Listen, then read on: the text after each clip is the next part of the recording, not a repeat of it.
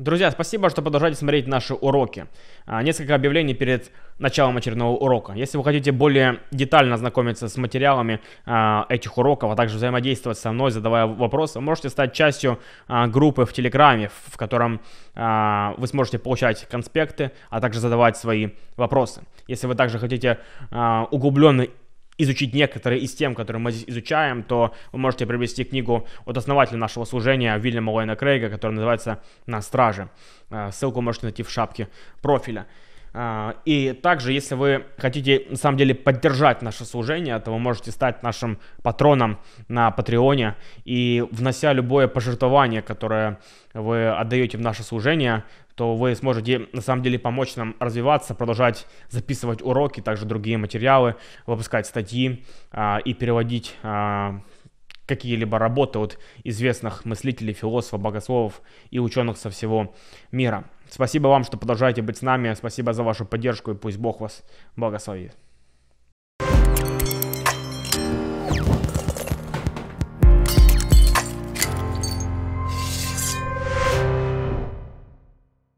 Может показаться странным, что мы начали раздел естественного богословия с утверждения, что нам на самом деле не нужны аргументы в пользу существования Бога, чтобы разумно верить и даже знать, что Бог есть. Но как мы увидели, что в действительности аргументы не играют самую главную роль, потому что мы можем знать, что Бог существует через внутреннее свидетельство Святого Духа, живущего внутри нас – но из того, что аргументы не нужны для того, чтобы знать, что Бог существует и верить в великие истины Евангелия, никак не следует, что таких аргументов нет. Я согласен с Алвином Пантингой в том, что хотя вера в Бога и в Евангелие является базовым убеждением, несмотря на это существуют аргументы и свидетельства достаточные для обоснования веры в Бога и в Евангелие. Сегодня мы начнем рассмотрение некоторых из этих аргументов в пользу существования Бога. И первым аргументом, который мы рассмотрим, будет условный аргумент. На английском аргумент называется the argument from contingency, и слово contingency буквально переводится как не необходимый. Но для простоты я назвал его условным, то есть идет речь о зависимости от определенных условий. Также иногда его называют аргументом от зависимости или космологическим аргументом Лейбница. И этот аргумент существует в самых разных формулировках. Многие люди поражаются загадке существования Вселенной. Смотря на звездное небо, они задаются вопросом, откуда она появилась? Откуда появилась эта Вселенная? Должно быть объяснение тому, почему все существует – и над этим вопросом философы размышляли на протяжении столетий, даже тысячелетий. Например, Готфрид Лейбниц, один из первооткрывателей исчисления, гений, один из величайших ученых 18 века, писал, я цитирую, «Вопрос, имеющий полное право быть самым первым, таков. Почему существует нечто, а не ничто?» Конец цитаты. Другими словами, почему что-то вообще существует? Лейбниц считал, что это самый простой вопрос, который может задаться каждый. Как и мы, Лейбниц пришел к выводу, что ответ следует искать не в самой Вселенной условных объектов, а в трансцендентной причине, то есть в Боге. Он говорил, что Бог существует с необходимостью и является объяснением того, почему существует все остальное. Многие говорят, что этот аргумент довольно философский, и его довольно трудно понять неподготовленным людям. Но, как говорил Лейбниц, вопрос, который задает этот аргумент, является логически самым первым, который нам следует задать из тех вопросов, которые мы будем рассматривать в естественном богословии. Потому что прежде чем задать вопросы, почему Вселенная начала существовать, и почему Вселенная так тонко настроена для нашего существования и так далее, мы должны задаться самым фундаментальным вопросом из вопросов, а именно, почему вообще что-либо существует. Это отправная точка. Спустя два столетия после Лейбница Мартин э, Хайдеггер, очень известный немецкий метафизик 20 века, первую главу своей книги «Введение в метафизике» 1935 года назвал так «Почему вообще есть сущее, а не наоборот ничто?» считая, что этот вопрос есть, как он пишет, э, для нас первый по чину, прежде всего потому, что он самый обширный, затем самый глубокий и, наконец, самый изначальный. И далее он добавляет, а значит нами как первый по чину вопрос, почему вообще су- сущее, а не наоборот ничто. Есть в связи с этим основной вопрос метафизики. Метафизика принята в качестве наименования для определяющего средоточия и сердцевины всей философии. Конец цитаты. Хайдеггер считает, что, снова же вот цитата, размах нашего вопроса столь широк, что мы никогда не сможем преодолеть его. Конец цитаты. Итак, мы начнем обзор аргументов в пользу существования Бога с самого фундаментального вопроса. Почему вообще что-либо существует? Мы можем выразить аргумент Лейбница в форме очень простой серии предпосылок. В дедуктивной форме, опять же, для простоты запоминания и изложения. Первая предпосылка – у всего, что существует, есть объяснение своего существования, либо в необходимости своей собственной природы, либо во внешней причине. Во-вторых, если у Вселенной есть объяснение ее существования, то этим объяснением является Бог. В-третьих, Вселенная существует. И в-четвертых, вывод, следовательно, объяснением существования Вселенной является Бог. Логически этот аргумент неопровержим, так как явно он построен дедуктивно. Другими словами, если три предпосылки верны, то вывод неизбежен. Он следует по правилам логики из трех предыдущих предпосылок. Неважно, нравится ли вам вывод или нет. Неважно, есть ли у вас другие возражения против существования Бога. Если эти предпосылки верны, то вы должны принять вывод по законам логики. Любой, кто хочет опровергнуть вывод, должен показать, что, по крайней мере, одна из этих предпосылок ложна. Но какую предпосылку сможет отвергнуть атеист? Очевидно, что предпосылка 3 неоспорима для любого искреннего искателя истины. Ясно как белый день, что Вселенная существует. Поэтому скептику придется отрицать либо предпосылку 1, либо предпосылку 2. Таким образом, весь вопрос сводится э, в этом аргументе сводится к следующему. Являются ли эти две предпосылки более правдоподобными, чем нет? Что ж, давайте рассмотрим каждую из них по очереди. На этом уроке мы рассмотрим первую предпосылку этого аргумента.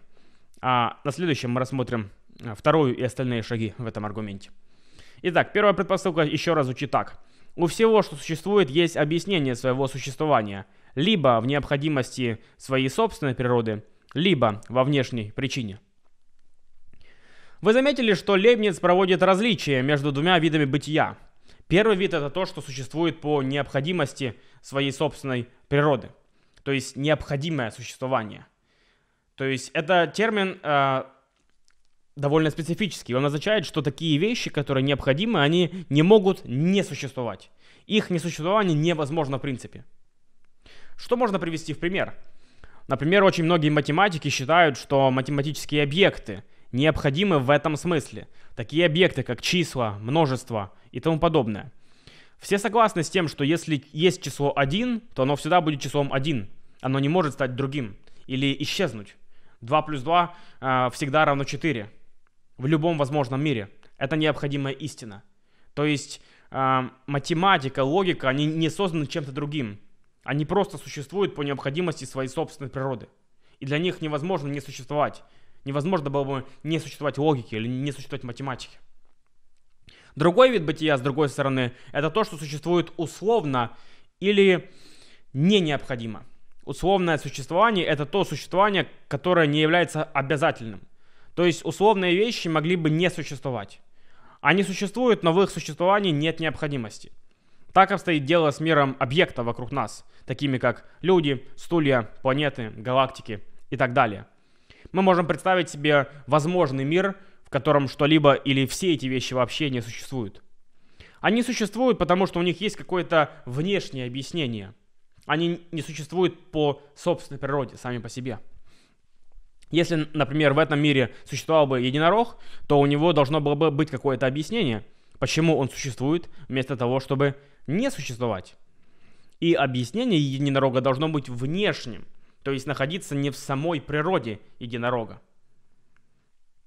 Поэтому, когда Лейбниц говорит, что у всего, что существует, есть объяснение своего существования, то это объяснение может быть одного из этих двух видов. Объяснение может заключаться в том, что что-то существует по необходимости своей собственной природы. Это первый вид существования. Это необходимое существование. Либо же объяснение может заключаться в том, что это условное существование или зависимое существование, у которого есть причина вне себя, которая является причиной его существования. И таким образом, если Бог существует, то Бог это существо, которое м, существовало бы по необходимости своей собственной природы.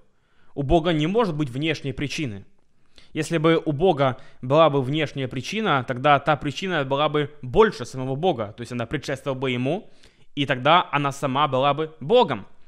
То есть сама идея Бога говорит о том, что у Бога не может быть внешних причин, почему Он существует. Он существует по необходимости. Если Бог есть, то Он существует с необходимостью. Итак, с чего мы взяли, что предпосылка первая истина? Почему мы должны считать ее правдивой? Я думаю, что если задуматься над ней, то она становится очевидной. Если что-то существует условно, например, если бы был, был бы ненарок, тогда у него должно было быть какое-то объяснение того, почему он существует, а не наоборот. Ведь он мог бы не существовать, так почему же он существует?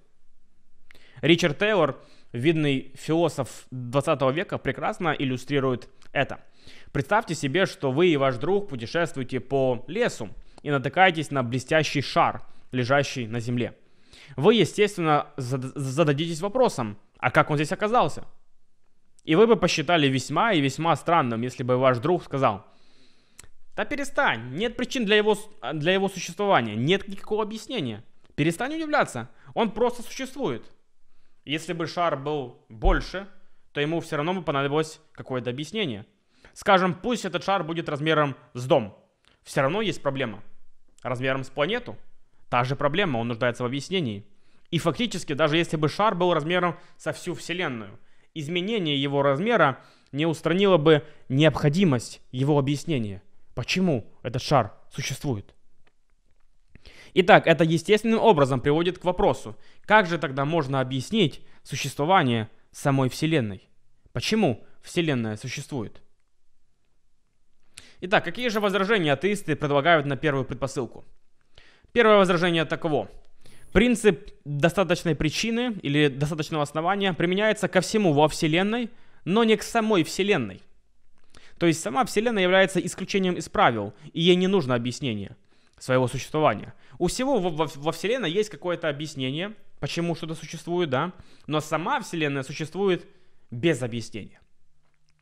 Для примера того, как формулируют это возражение атеисты, давайте послушаем отрывок из известных дебатов одного из ведущих атеистов 20 века Бертона Рассела и философа Фредерика Копплсона в 1948 году. С моей точки зрения, то, что мы называем миром, внутренне непостижимо, если мы не привлекаем существование Бога.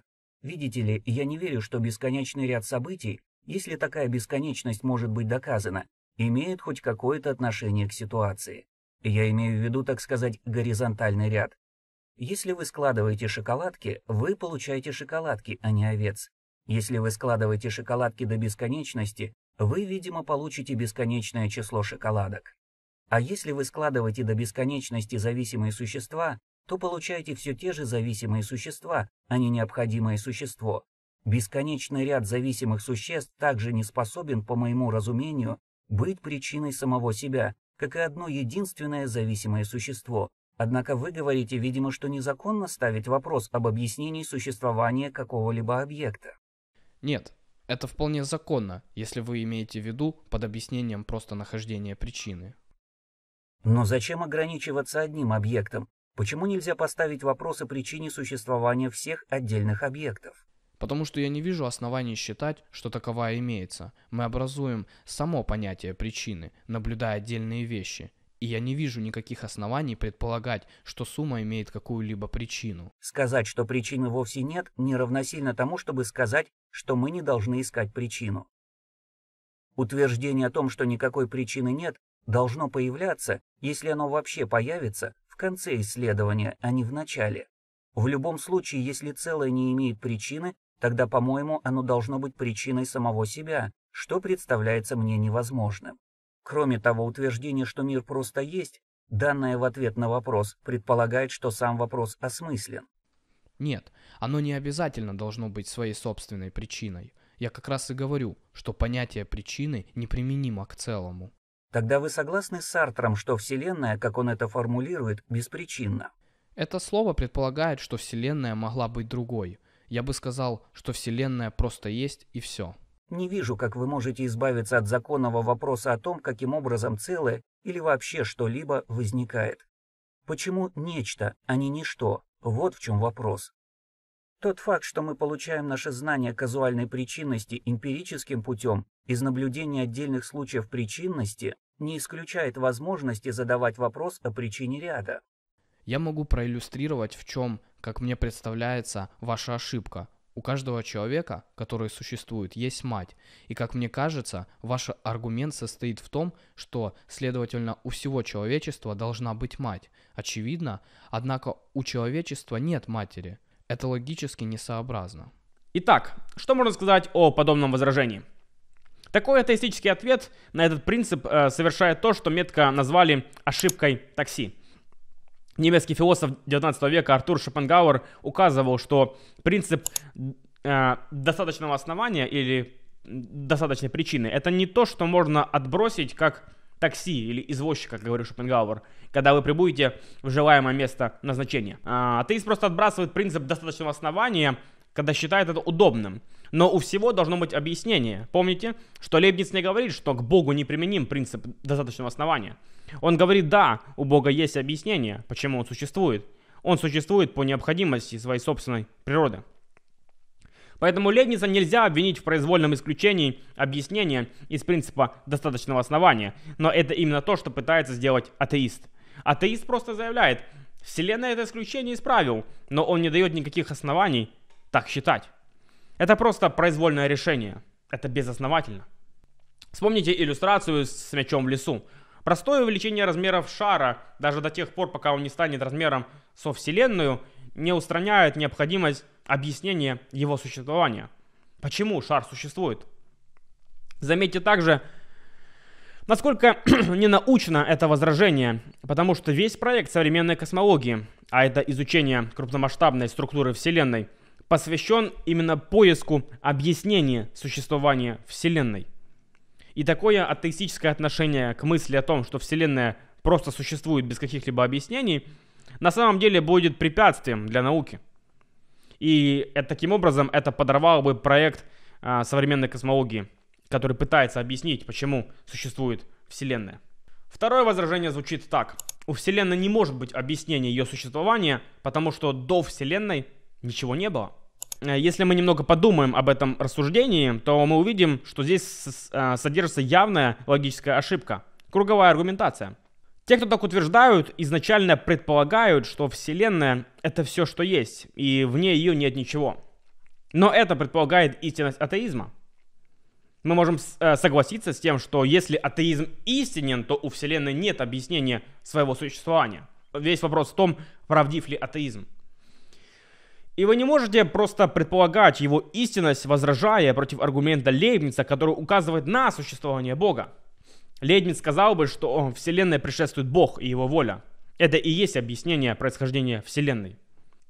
Первую предпосылку можно также переформулировать более простым способом. Мы могли бы сказать так.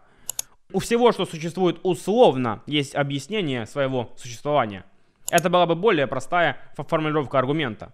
И далее мы могли бы снова привести пример с шаром в лесу и поговорить о том, э, что Вселенная существует условно, как этот шар, и поэтому она нуждается в объяснении своего существования. Итак, мне представляется, что предпосылка первая более правдоподобна, чем ложна. А это все, что нам нужно для хорошего аргумента. На следующем уроке мы рассмотрим следующие предпосылки этого аргумента.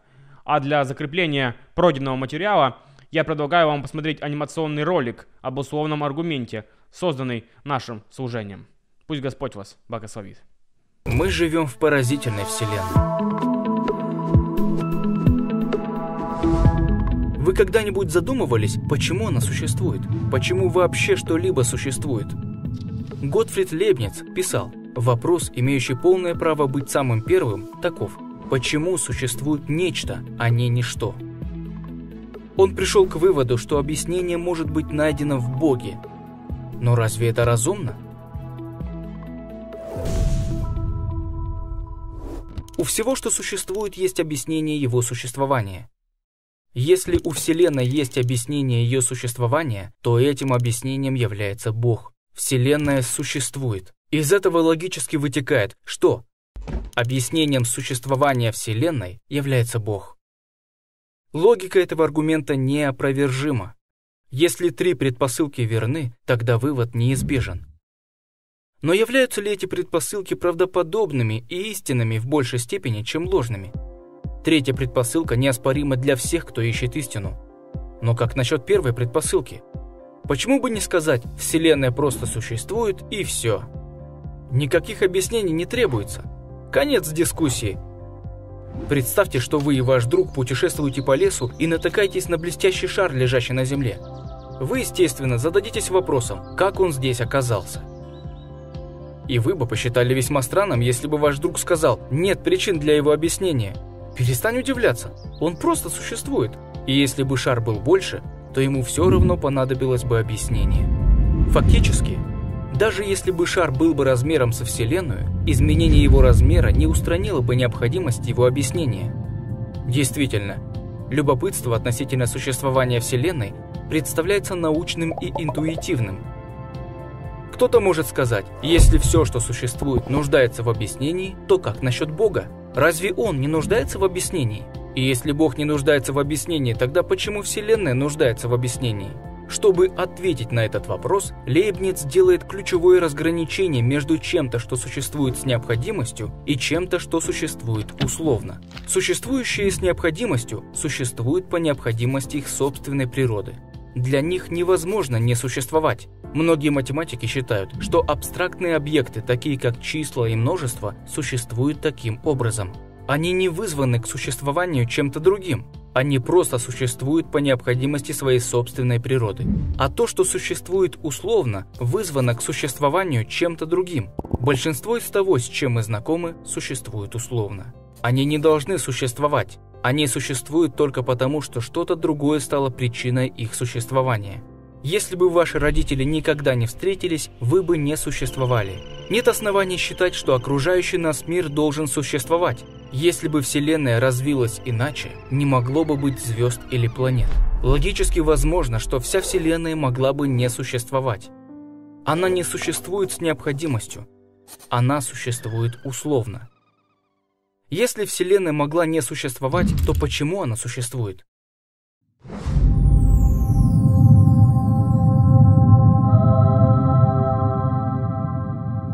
Единственное адекватное объяснение существования условной Вселенной заключается в том, что ее существование основывается на неусловном бытии, которое не может не существовать в силу необходимости своей собственной природы. Оно бы существовало несмотря ни на что. Итак, у всего, что существует, есть объяснение своего существования. Либо в необходимости своей собственной природы, либо во внешней причине. Но как насчет нашей второй предпосылки – Разумно ли называть объяснением Вселенной Бога? Хорошо, что такое Вселенная? Это вся пространственно-временная реальность, включая всю материю и энергию. Из этого следует, что если у Вселенной есть причина существования, то эта причина не может быть частью Вселенной. Она должна быть не физической и не материальной, вне пространства и времени. Перечень объектов, которые могут подойти под это описание, довольно короткий, и абстрактные объекты не могут стать причиной чего-либо. Условный аргумент Лейбница показывает, что объяснение существования Вселенной может быть найдено только в существовании Бога. Или если вы предпочитаете не использовать термин «бог», вы можете просто назвать его чрезвычайно могущественное, беспричинно существующее с необходимостью, не условное, не физическое, не материальное вечное бытие, сотворившее всю Вселенную и все, что в ней.